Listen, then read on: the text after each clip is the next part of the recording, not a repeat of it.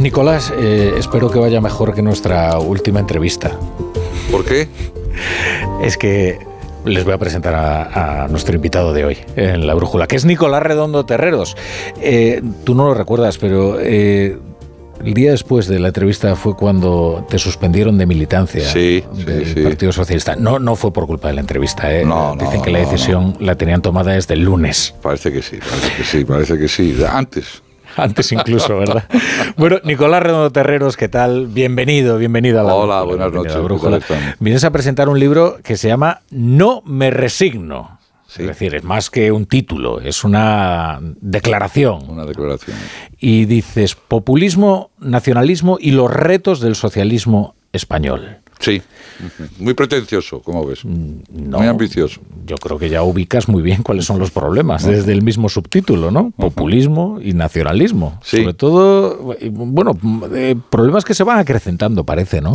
Que se van acrecentando. Quiero decir que el libro no lo hice porque me expulsaron. No. Sino que estaba haciendo el libro, hasta el punto de que el último capítulo coincide con mi suspensión de militancia y lo dedico justamente a la suspensión de militancia. Esto es muy importante, no es un libro oportunista. No, no, eh, no me, voy a desquitar después de la... No, es un libro que hace un análisis, que teoriza sobre si es posible otro socialismo, en realidad. Esa es la, pregunta que quiere responder. Bueno, hago cuatro o cinco... Eh, cumplo con cuatro o cinco pretensiones en el libro, brevemente, ¿no? Mm. Una es la, primera que me agobia es la crisis de las democracias representativas y ahí les dedico unas cuantas páginas no suficientes, pero eh, yo creo que queda claro que estamos también los españoles, también la democracia española, inmersos en una crisis de la democracia social liberal, por decirlo. Y a esto le dedico una parte.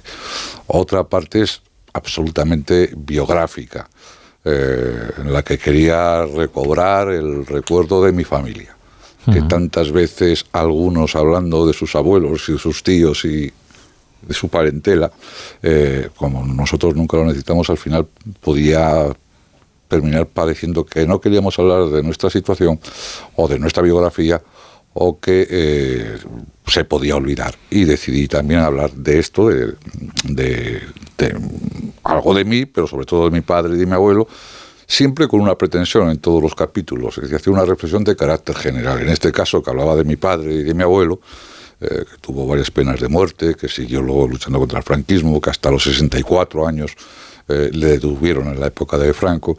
En esto quería hacer una reflexión sobre la historia y la memoria, y la diferencia entre la historia y la memoria. Y no solo me quedaba con...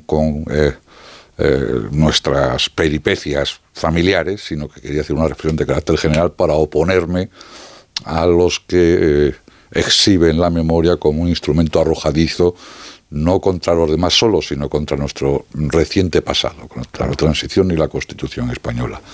Eh, eh, quería hacer también en el libro un homenaje a mucha gente lo hacer a las fuerzas de seguridad del Estado, la lucha contra ETA, se lo quería hacer a los intelectuales que estuvieron alrededor del Basta ya, y quería hacer, mm, en relación con ello, una reflexión sobre la mm, eh, posición privilegiada del nacionalismo vasco durante estos 40 años. ¿no? Y para eso me refiero a dos aspectos que me parecen muy trascendentes en la política española, por lo menos como símbolo uno, que es el Cursal, que fue el último gran eh, relámpago de la transición y que duró muy poco porque se pusieron de acuerdo las mezquindades de los partidos nacionales y los objetivos de los nacionalistas, y el espíritu del Cursal duró muy poco tiempo, siendo el último, me parece a mí, relámpago de la transición, y luego una referencia al pacto por las libertades y contra el terrorismo, que nace de un viaje que hacemos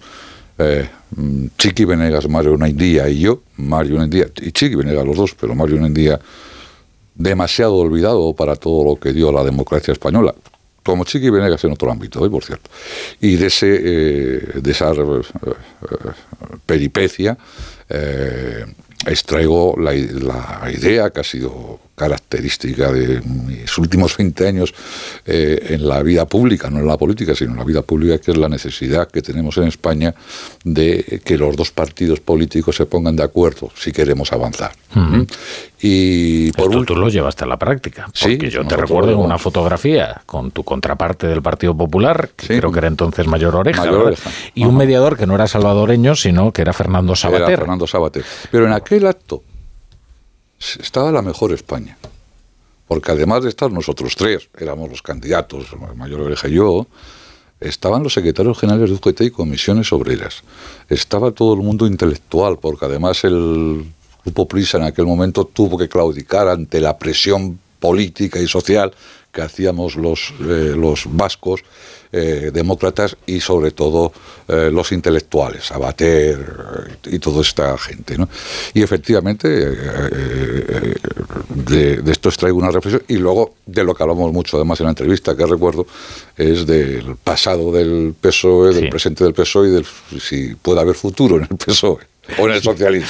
Sí. Esos son los cuatro. Creo recordar que yo te había trasladado mi estupefacción porque hubiera gente que reivindicaba a la vez a Besteiro y a Largo Caballero. Entonces tú me dijiste, sí, bueno, la verdad es que es difícilmente conciliable, ¿no? Efectivamente. Yo creo pero, que... pero, es lo que tiene confundir memoria e historia, ¿no? Sí. Que es casi peor que confundir la verdad con la realidad. Efectivamente, y además la historia del Partido Socialista es un atrapado todo. En realidad, eh, la resistencia del PSOE está basada en esa especie de reverencia al pasado en el que están absolutamente todos los protagonistas, con mucho, algunos de ellos con mucha talla moral y personal y política. Indalecio Prieto no cabe ninguna duda. A mí Indalecio me ha llamado la atención siempre, ¿no? pero sobre todo me la llamó Besteiro, porque Besteiro se jugó absolutamente todo, todo su prestigio, que era hmm. mucho, para que en los últimos días de, del asedio de Madrid eh, se acortaran. Y Besteiro, eh, en una emisora como esta, dijo a los madrileños cuando el gobierno se iba para Valencia, dijo, yo me quedo aquí porque no me puedo ir de la ciudad que tantas veces me ha votado para que la represente. Y Besteiro, dando ese ejemplo con el golpe de Casado, sin embargo murió de una forma también indigna en Carmona, porque la otra parte tampoco no tuvo nunca piedad ni, ni perdonó, ¿verdad? y es un gran representante, efectivamente, efectivamente. Enfermo, además. Efectivamente, ¿no? Y entonces le, le, le, recuerdo. Pero también decía, y digo, y lo mantengo en el libro, y lo sigo manteniendo, que bueno, que se puede. Nosotros hemos sido, el Partido Socialista ha sido muy de cementerios, ¿no? Yo recuerdo un hmm. presidente de, del gobierno que las dos veces que ha ganado, al día siguiente iba al cementerio a ver a Pablo Iglesias. O sea, a pose, ¿eh? No. Mm, ¿eh? A pose. A pose, a pose no al, no al otro, no al actual que vive.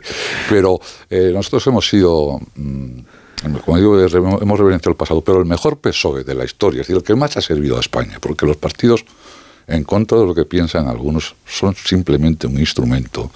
El mejor PSOE es el PSOE que empieza en el 72, 74 hasta el 93, con todas las lagunas que tiene el PSOE, que recuerdo que algún contertulio me las, me las, me, las expuso y, me, y eh, debatimos sobre ellas, ¿no? pero con todas esas lagunas, el PSOE que más ha contribuido a mejorar España, modernizar España, reformar España, es el PSOE de Felipe González, que se caracterizaba por, otras, por otro lado con determinadas, tenía determinadas características que me parece que son las que definen el socialismo mejor y justamente son las que no tiene el socialismo actual.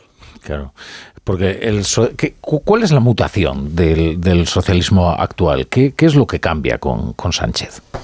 Bueno, yo creo que existen dos, cambian muchas cosas, ¿eh? cambian muchas cosas eh, con Sánchez y en el PSOE. Con el PSOE nunca hubo silencio, como ahora. Ahora es, eh, silencio, silencio sepulcral. Sepulcral, y para los dirigentes, no digo para los militantes, indigno y que provoca perplejidad a los que hemos visto el Partido Socialista Español. ¿A ti en privado algunos de estos que mantienen el silencio en público te expresan su desacuerdo con lo que hace la dirección? Yo cada vez he reducido más mis relaciones con el partido. Con los que hablo son gente que suele hablar en público ¿eh? Hmm. y son gente que está actuando a través del colectivo Fernando de los Ríos y por lo tanto esto sí habla. Con otros que son dirigentes también he podido comentar, y amigos, porque algunos todavía los mantengo, he podido comentar la situación. Y yo tengo la impresión, sinceramente, que ni comprenden la situación, ni la entienden, y además, en cierta medida, están avergonzados. Lo que pasó el otro día, la semana pasada, el miércoles fue, ¿verdad? Es mm, esperpéntico. A mí mm, habían decidido expulsarme, no con la entrevista, sino en agosto, cuando hice una nota eh, que me publicaron muchos medios, entre ellos el, Mundo, en la que hablaba de que el gobierno, la coalición progresista nos iba a llegar al siglo XIX y que aquello era tan esperpéntico que Valle Inclán hubiera tenido para escribir dos o tres libros más, ¿verdad? Bueno, pues lo del miércoles es terrible, es de una... De una lo que no puede, un gobierno lo puede hacer mal, seguro, o bien, y todos deseamos que lo hagan bien, pero lo puede hacer mal. Lo que no puede perder nunca el gobierno es la respetabilidad. Y el gobierno, yo creo que llevaba mucho tiempo perdiendo la respetabilidad institucional y lo vio toda la ciudadanía, todo el que lo quiso ver el miércoles en el Congreso de los Diputados. Fue absolutamente indigno y no soporta ninguna explicación porque no tiene ninguna explicación. Y hay algo terriblemente sintomático en el partido que es que Pachi López dirige el grupo parlamentario y se entera de la letra pequeña de la votación porque Francina Armengol anuncia que finalmente ha salido adelante un decreto y por lo tanto hay un acuerdo. No sabemos con qué condicionantes ni qué es lo que se ha entregado. Bueno, de hecho no lo sabemos ni siquiera todavía. No, pero probablemente no es que no lo sepamos nosotros, ni Pachi López es que no lo sepan ni los que lo firmaron. Claro. Exactamente, no lo sepan, porque sería un va, va, va, lo aprobamos con tal de que, sea, de que votéis a favor. es algo. Pero es lo suficientemente relevante como para que quienes votan lo sepan. Es decir, oiga, usted, eh, las implicaciones que tiene su voto es que se le va a ceder eh, la inmigración a Cataluña eh, gracias a, un, algo que se va a considerar un logro de Junts, nada menos, ¿no? Eso tiene que saberlo un parlamentario, ¿no? Debería saberlo, porque eso te lleva a votar sí, la mayoría de las veces en el sistema disciplinario que tiene el Congreso de los Diputados, los grupos parlamentarios, y en unas ocasiones abstenerte o hasta votar en contra. Eso me ha ocurrido a mí, por, desgracia, en, en, alguna ocasión, ¿no? Lo deberían saber, por lo menos las líneas fundamentales, no digo todo, pero sí las líneas fundamentales pero en relación con las personas concretamente, concretamente eh, cada uno se hace su biografía y se, reflexiona sobre su propia biografía el mismo. Lo que sucedió fue indigno porque además hemos perdido ya algo que es fundamental. Dicen que la primera víctima de las guerras es la verdad la primera víctima de la situación política que estamos viviendo son las palabras, es el diccionario. ya, ya nadie se fía de las palabras que pueda decir el presidente de hoy, con la entrevista de ayer o hoy. Hoy es al presidente y sencillamente no hay nadie que le, que le pueda creer. Puedes, pueden apoyarle, pueden estar en silencio, pero no hay nadie que le pueda creer eh, porque... Eh, ha, faltado tantas veces a la palabra dada que eh, hoy es imposible creer cualquier cosa que diga. Por otro lado, ahora se dedica a relativizar el significado de las palabras. ¿no? Le preguntaba esta mañana en Radio Nacional Íñigo Alfonso eh, acerca de los pactos con Bildu. Y su respuesta arrancaba diciendo, bueno, pactos habrá que ver lo que es un pacto. Creo yo que, que, se parece bastante a lo que tiene usted con Bildu, que le ha dado Pamplona, nada menos. Claro y veremos más cosas, pero efectivamente... ¿Veremos más cosas? Sí, yo nosotros hemos perdido, eh, yo creo que parte de la dignidad que tuvo el Partido Socialista con los, con los acuerdos que conocemos. El acuerdo con Junts es para, para llorar, pero si leemos el acuerdo con RC es para llorar más. Y si, si leemos el acuerdo con el PNV es para llorar todavía más. Y el de Bildu no lo conocemos. Y el de Bildu es desconocido. Por ahora solo sabemos el, primer, el primer pago, que es la alcaldía de Pamplona, que sin duda obedece al pacto con Bildu, el de Pedro Sánchez con Merche Purúa. Pero veremos más con toda seguridad. ¿Por qué es importante Pamplona para la izquierda de Barchale? Para Arnaldo Porque, primero simbólicamente. Yo le puedo decir en este momento que estamos eh, tranquilamente hablando, que yo tuve tres oportunidades de hablar con ellos. Lo digo porque es conocido, quiero decir, yo siempre que me reuní con aquellos, en eh, con ellos en aquellos momentos de Batasuna, yo informaba al, hombre, obviamente a mi partido, al Partido Socialista Español y al gobierno. Yo siempre informé al gobierno del señor Andar de las reuniones aquellas. También informaba a Arzayus, pero sabiendo que era innecesario, porque ya la sabía él. Pero bueno, por quedar bien, ya informabas a dos, informabas también a tres. La sabía él por la otra parte, ¿no? Sí, por otros medios que, que, podían tener. Pero bueno, en cualquier caso, eh, en todas eh, las ocasiones, la pretensión era la coalición con los socialistas en Navarra. Navarra era la obsesión. Navarra era la obsesión clara, contundente, el caramelo además que nos ponían para ser mayoritarios en, esa comunidad integrada. Eh, era evidente, mm, hasta hubo propuestas en ese sentido. Si queríamos representar a los socialistas navarros, cosa que nunca se nos ocurrió. El otro día estuve en Pamplona, por cierto, y estuvieron dos exsecretarios generales del Partido Socialista Obrero Español. No estuvo el que corre, el que el coetáneo, el que tuve yo, que en cualquier caso les dije a ellos que hablaran con él si querían decirle algo. Pero efectivamente eso es una obsesión de los de los de todos los nacionalistas, porque es la capital, eh, le da territorio, eh, le da una cierta grandeza y, eh, pero además tiene otros simbolismos también para nosotros, porque es, en cierta medida, la única comunidad autónoma histórica, de verdad, porque el otro es un eh, producto de la Constitución española claramente, lo que es algo que luego ratifica la Constitución española, pero algo que viene del pasado es la comunidad foral de Navarra. Es decir, otra forma de ver la autonomía, otra forma de contemplar la autonomía, otra eh, forma de, entender el hecho autonómico, que era el hecho foral navarro, con sus peculiaridades. También estaba este, esas características en Álava, pero eso se integró luego en la comunidad autónoma eh, eh, vasca. ¿no? Tiene sus peculiaridades y su importancia, sin ninguna duda. Por eso siempre los socialistas, aun perdiendo, aun perjudicándonos, hemos preferido el pacto con UPN que cualquier conchabeo con, con, esos grupos. Pero es que además, a mi juicio, por mucho que el presidente quiera darle normalidad, Bildu es un partido legal. A mí no me cabe duda y no pretendo ninguna otra cosa. Y arriba Tasuna lo fue. Claro, pero no es un partido normal. Bildu, hemos visto estos últimos días en los medios de comunicación que ha apoyado, ha dado cobertura a 500 actos de reivindicación del pasado de ETA, con homenajes, fiestas, etcétera, etcétera.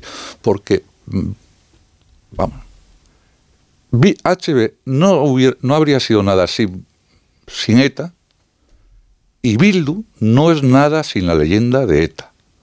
Y mientras ellos no rompan con esa historia, con, esa, con eso que lo han convertido ya en leyenda o lo quieren convertir en leyenda, no es un partido normal. Y no es razonable, por mucho que digan amigos entrañables como Pachi López o el otro o el otro, que nosotros tengamos un trato normal con un partido de este tipo. Y menos razonable todavía que sean el centro de la política española. Es que, no, es que tenemos el centro de la política española a Bildu por un lado y a Puigdemont por otro. Es decir, el PSOE en realidad se ha dejado mm, secuestrar por la ultraizquierda, por el extremismo y por el nacionalismo, y por, una derivada muy razonable y muy lógica, el gobierno está trincado eh, por Bildu y está trincado por un personaje que hoy por hoy sigue siendo prófugo.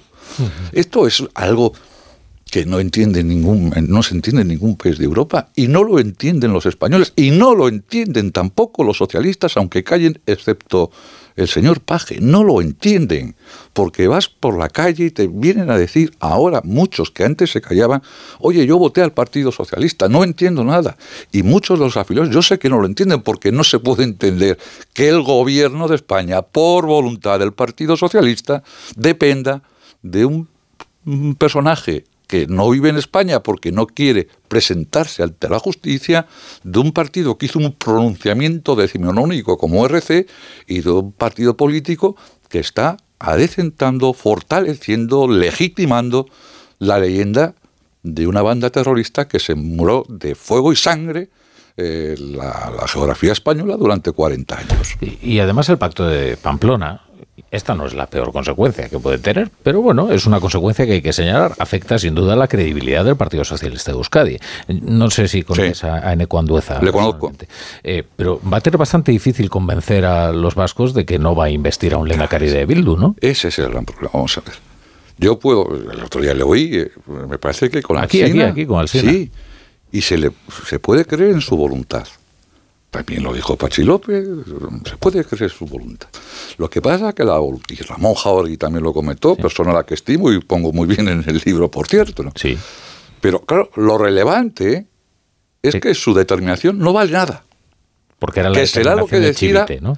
La no, misma. A mí podría ser la misma. Yo recordé el otro día en Pamplona que la última vez que estuve yo en Pamplona, Chivite estaba aplaudiéndome en Pamplona. Yo la verdad es que no he cambiado lo que he dicho, poco. Cambiar las circunstancias, algo, algo tienes que cambiar, pero los principios no. Bueno, esta vez no vino, claro. Pero da igual, porque su, eh, su autoridad es absolutamente vicaria. No es importante lo que piensen, ni lo que quieran, porque lo que será, se hará, será lo que diga Pedro Sánchez, y solo se hará lo que quiera Pedro Sánchez en base a sus exclusivas necesidades, necesidades personales. Es, es evidente que este proyecto mm, actual, si se puede llamar proyecto, no obedece a nada lógico. Lo vimos el miércoles. No hay un proyecto político detrás lógico, no hay un programa de gobierno detrás razonable, no hay una mayoría relativamente homogénea para seguir. No la hay, no la hay. ¿Qué existe solo? Existe una eh, intrépida mm, mezcla de orgullo, vanidad e ignorancia del presidente que lleva detrás un partido que está en silencio. Es que además da la impresión de que no hay torsión que pueda crear una fisura en el Partido Socialista. Eh, Pero fíjate, es decir, es paradójico, porque todo está sucediendo. Es decir, tenemos el, tienen el gobierno y lo tendrán a final de año probablemente, pero a cambio de ser irrelevantes como partido en el ámbito autonómico y en el ámbito eh, municipal. Yo acabo de ver la, la encuesta de, de Andalucía y la, el incremento de la diferencia entre el Partido Popular y el Partido Socialista es de 5 a 9 diputados, Hmm. teniendo ya el PP mayoría absoluta. ¿Qué dicen los socialistas de Andalucía? Ese, ese fue, el Partido Socialista Andaluz fue la base de ese partido reformista eh, Sí. de Felipe González, con el acuerdo con los socialistas vascos y asturianos, fue el acuerdo. ¿Qué dicen los socialistas que en menos de cinco años han quedado arrasados? Arrasados. Que ahora la última encuesta ya le da al PP 10 diputados más sobre la mayoría absoluta que tuvo en las anteriores. ¿Qué dicen? Entonces, eh, solo obedece a la voluntad de Pedro Sánchez y a cambio se tiene que dar necesariamente la irrelevancia del Partido Socialista Obrero Español en ámbitos autonómicos y en ámbitos locales. Nunca hemos tenido, nunca han tenido, porque nunca han tenido menos poder que ahora. Bueno, en tu libro tú hablas del club de los perdedores, por ejemplo, Sí, ¿no? Entonces hablas, pero claro, es otra cosa. Pero Es se tiene que entender bien. Claro, eh, es que ahora se ha ganado fama de ganador eh, Pedro Sánchez, pero lo cierto es que Pedro Sánchez ha tenido una cosecha electoral bastante Siempre lamentable, menguada. teniendo en cuenta lo que es el Partido Siempre Socialista. menguada. Quiero decir, el Partido Socialista ha sido siempre un partido que pretendía la mayoría social. Sí. Se dirigía a la mayoría social. Este Partido Socialista da la impresión de que se dirige a una minoría suficiente Sí. para que No, mm, no se trata de, de buscar la mayoría. Se trata sencillamente de gobernar. Y con tal de que la aritmética te dé para gobernar, lo demás no importa.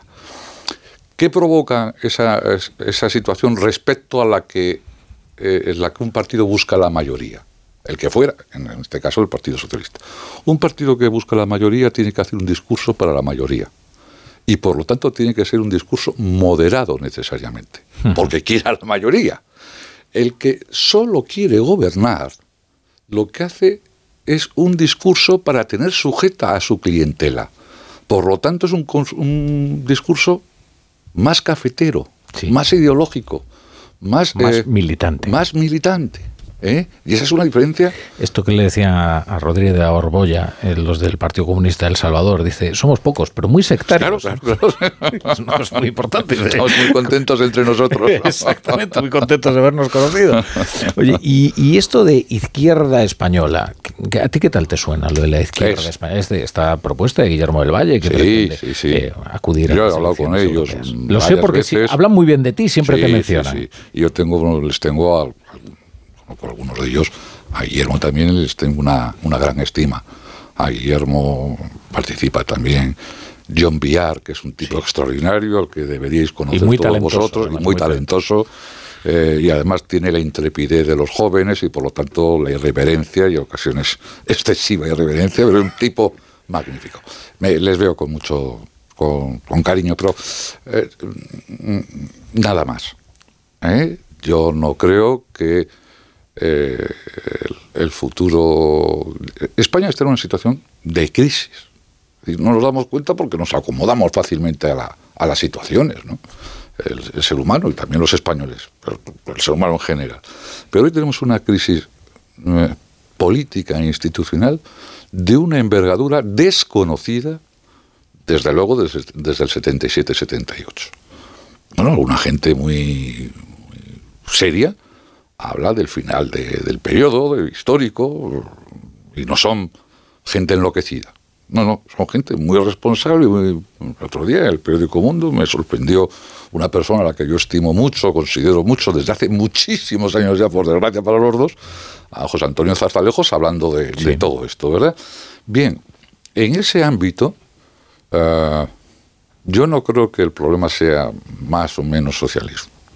Yo creo que en España existe la necesidad de encontrar fórmulas para salir de esta situación y hacer las reformas, que son muchas y necesarias, eh, imprescindibles. Y esto no pasa por un, por un debate ideológico, por una carga excesiva ideológica, por, por mm, remarcar los aspectos ideológicos de un partido político. Porque en realidad la crisis de la democracia representativa, que es el segundo capítulo del que hablo, nos muestra que en el siglo XXI tenemos otro eje político.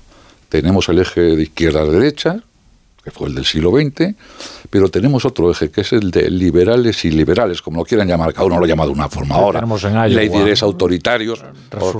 la resurrección de Es una, una, reflexión muy interesante, si me permite, la, la hago en el libro, pero es una reflexión muy interesante, cómo nos sorprendemos, nos indignamos, nos, nos tiramos de los pelos cuando vemos a Trump ¿eh? y algunos de los que hacen todo esto contemporizan con Puigdemont.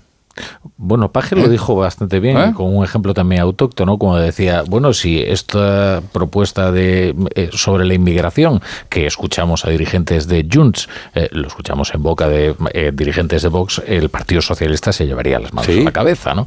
Porque Trump te, te, da alguna otra idea también. Esta es una.